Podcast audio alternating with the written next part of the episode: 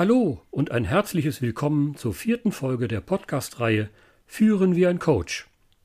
Ein Podcast für moderne Führungskräfte und welche dies werden wollen. Liebe Hörerinnen und Hörer, zum Thema Resilienz in der letzten Folge habe ich von euch sehr, sehr viele Rückmeldungen erhalten. Man spürt, dass der Umgang mit dem Thema Belastung nicht nur im Führungsalltag, sondern gerade auch im privaten Umfeld in Zeiten der Corona-Pandemie eine sehr hohe Relevanz für euch hat. Daher möchte ich euch in dieser vierten Folge weitere Impulse und Tipps für die Stärkung eurer seelischen Widerstandskraft geben. Mein Name ist Holger Dirks, ich bin Coach, Berater und Interim Manager und wünsche euch nun viel Spaß beim Zuhören. Genauso wie viele von uns ihre Körper in Fitnessstudios regelmäßig trainieren und fleißig Gewichte stemmen, so können wir unsere mentale Fitness trainieren und weiterentwickeln. Und die Übungen des Trainingsprogramms für die seelische Fitness sollten, genau wie die im Sport, auf einer soliden wissenschaftlichen Basis erfolgen. Zu den häufigsten in der Wissenschaft identifizierten Faktoren für die Stärkung der seelischen Widerstandskraft gehören erstens die ehrliche Reflexion der eigenen Gedankenwelt, zweitens die eigene Selbstwertschätzung und drittens die Lösungsorientierung. Die drei Faktoren spielen genau die Erfahrung wider, die ich als Führungskraft und Coach über viele Jahre bei der Arbeit im Umgang mit Menschen gemacht habe. Und zu den Faktoren möchte ich euch jeweils hilfreiche Trainingsübungen vorstellen. Los geht's! Quasi als Trainingseinstieg steht die ehrliche Reflexion der eigenen Gedankenwelt an erster Stelle. Es geht um eure kritische Selbstwahrnehmung. Was sind eure Gedanken? Wie deutet ihr sie? Und welche Emotionen verbindet ihr mit diesen Gedanken? Im Wirtschaftsalltag sind Führungskräfte häufig eher geübt im Umgang mit Zahlen, Daten und Fakten. Aber im Erkennen von Emotionen und deren Bedeutung sind sie selten bewandert. Liebe Hörerinnen und Hörer, was meint ihr? Zu welchem Ergebnis kommt ihr bei eurer eigenen ehrlichen Überprüfung eurer Gedankenwelt? Ich habe bei meinen Coaches häufig die Beobachtung gemacht, dass in belastenden Situationen, vereinfacht gesprochen, die negativen Gedanken überhand nehmen. Das Gedankenkarussell dreht sich, vermeintlich kleine Probleme scheinen unendlich groß zu werden, positives Denken findet so gut wie nicht statt. Auch als Führungskraft habe ich immer wieder Mitarbeiterinnen und Mitarbeiter erlebt, die dazu neigten, Probleme in den Mittelpunkt ihrer Gedanken zu stellen. Diese problemzentrierte Sicht beherrschte geradezu diese Menschen und überschattet alles, was eigentlich gut funktioniert. Nein, lasst den angenehmen und guten Emotionen ganz bewusst Raum und lernt die guten Dinge in eurem Alltag zu schätzen.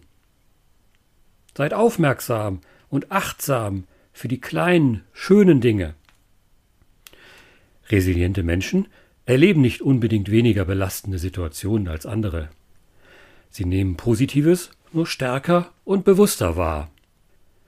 Trainiert euch also in der Wahrnehmung von Positivem und führt ein Logbuch. Ja, ihr habt richtig gehört, führt ein Logbuch.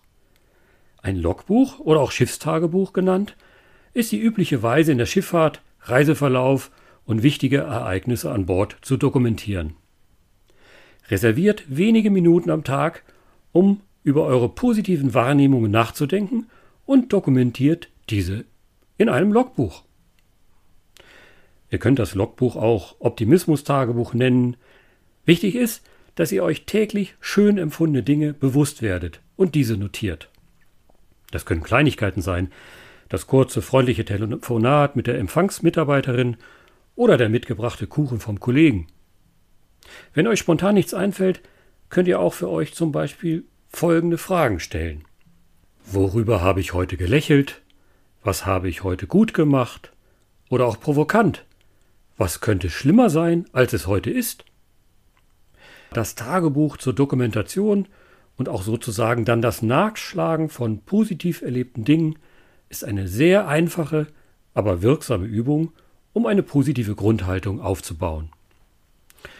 Liebe Hörerinnen und Hörer, ein gesundes Maß an Selbstwertschätzung ist der zweite wichtige Faktor für die seelische Widerstandsfähigkeit. Die Wertschätzung der eigenen Person ist bei psychisch widerstandsfähigen Menschen hoch. Und ich wiederhole da gerne meine Überzeugung aus der letzten Podcast-Folge. Dauerhafte Selbstsicherheit und Selbstwertschätzung kann nur entstehen, wenn wir uns selbst immer wieder herausfordern. Wenn wir immer wieder bereit sind, Neues zu lernen und Lernerfahrungen von bisher Unbekannten zu machen. Eine gute Basis für die Bereitschaft, Neues zu lernen, ist es, wenn wir uns regelmäßig unsere Stärken klar machen. Das, was wir schon können und gut machen, stärkt unser Vertrauen und gibt uns auch eine gewisse Sicherheit, neue Herausforderungen zu wagen. Als Führungskraft solltet ihr dann wie ein Coach agieren. Ermuntert eure Mitarbeiterinnen und Mitarbeiter über ihre Stärken nachzudenken und fragt sie regelmäßig, was sie noch hinzulernen möchten. Und habt ihr Menschen in euren Teams, die Schwierigkeiten haben, ihre eigenen Stärken zu erkennen, können auch Gruppenworkshops mit einem professionellen Moderator hilfreich sein. Liebe Hörerinnen und Hörer, natürlich ist der Erhalt und die Steigerung der eigenen Selbstwertschätzung höchst individuell und auch nicht mit einem Schalter umlegen erledigt.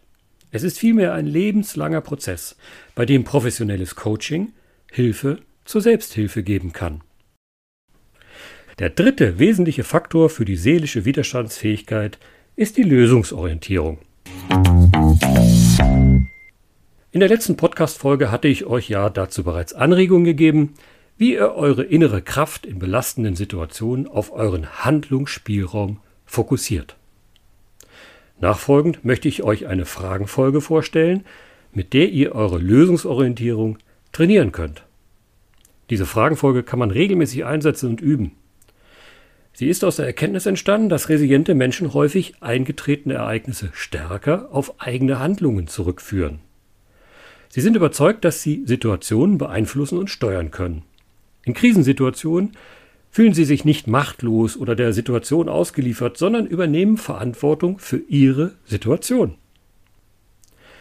Liebe Hörerinnen und Hörer, überlegt euch mal in einer ruhigen Minute ein Ereignis aus eurem beruflichen Umfeld, das negative Folgen hatte und von dem ihr annehmt, dass es nicht hätte verhindert werden können. Fragt euch dann, welche Maßnahmen nötig gewesen wären, damit es nicht zu dem Ereignis kommen musste. Fällt euch dazu auch nach längerem Nachdenken nichts ein, fragt euch, welche Maßnahmen nötig gewesen wären, damit die Folgen weniger schlimm ausgefallen wären und fragt euch, welche Möglichkeiten der Einflussnahme ihr vielleicht versäumt habt. Probiert es mal für euch persönlich aus. Nutzt auch regelmäßig andere Situationen, vielleicht auch im privaten Umfeld. Und natürlich könnt ihr diese Übung auch als Team nutzen. Sicher, ihr werdet mit dieser kleinen Übung bzw. Fragenfolge nicht immer gleich zu Lösungen und fertigen Handlungsplänen kommen. Aber macht euch bewusst, dass ihr die Kontrolle habt über die Bedeutung, die ihr einem Ereignis und oder deren Folgen gebt. Führung bedeutet auch, dass die mir anvertrauten Menschen auf schwierige Situationen vorbereitet werden. Je höher die Lösungsorientierung und Lösungskompetenz des Teams ausgeprägt ist, so resilienter ist auch das Team. Also nutzt als Führungskraft jede Möglichkeit, die Lösungsorientierung eurer Mitarbeiterinnen und Mitarbeiter zu stärken und ihr werdet Krisen und Veränderungen erfolgreich meistern. Liebe Hörerinnen und Hörer, zum Abschluss dieser Podcast-Folge möchte ich euch noch einen weiteren wichtigen Punkt zur Resilienz ans Herz legen. Der erfolgreiche Umgang mit belastenden Situationen als Mensch und Führungskraft gelingt in den seltensten Fällen als Einzelkämpfer. Seid offen für den Austausch mit euch nahestehenden Menschen, pflegt ganz bewusst eure Beziehungen und Freundschaften. Ein funktionierendes soziales Netzwerk kann in schwierigen Situationen ungemein helfen. Es ist kein Zeichen von Schwäche, seinen Freundeskreis um Hilfe zu bitten oder sie anzunehmen. Freunde können euch nicht nur bei konkreten Handlungen unterstützen, sondern vielleicht gibt es jemanden, der einen ganz besonderen Rat geben kann, weil er eine ganz ähnliche Belastung bei sich gespürt oder auch durchgemacht hat. Ein gutes soziales Netzwerk bedeutet dabei immer auch geben und nehmen. Zeigt euren Mitmenschen und Freunden regelmäßig, dass sie ihr an sie denkt und ihr sie wahrnehmt. Seid ihr für eure Freunde und Mitmenschen da, werden diese auch für euch da sein. Und ganz besonders auch in euch belastenden Situationen.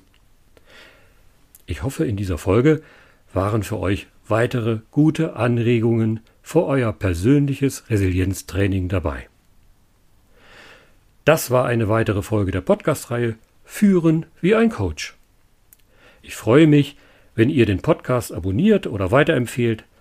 Und wer mich und meine Dienstleistungen näher kennenlernen möchte, schaut gerne auf meine Seite www.derlogistikcoach.de.